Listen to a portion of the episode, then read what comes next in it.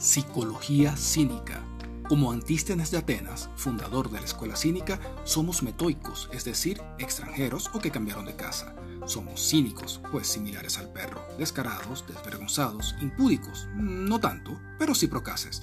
Y además somos psicólogos. Héctor Dunn, venezolano en Chile, y Laura García Labrador, venezolana en México, producimos este espacio de reflexión para poner de relieve y potenciar la difusión de los avances de la psicología científica basada en evidencia. ¿Qué estamos haciendo los psicólogos por y para el mundo? ¿Qué significan realmente todas esas cosas de las que todos hablan y creen saber? ¿Cuál es el alcance de los tratamientos terapéuticos? Podcast, conferencias, formación, eventos, viajes. Quien conoce el nombre, conoce la cosa. Antícenes de Atenas.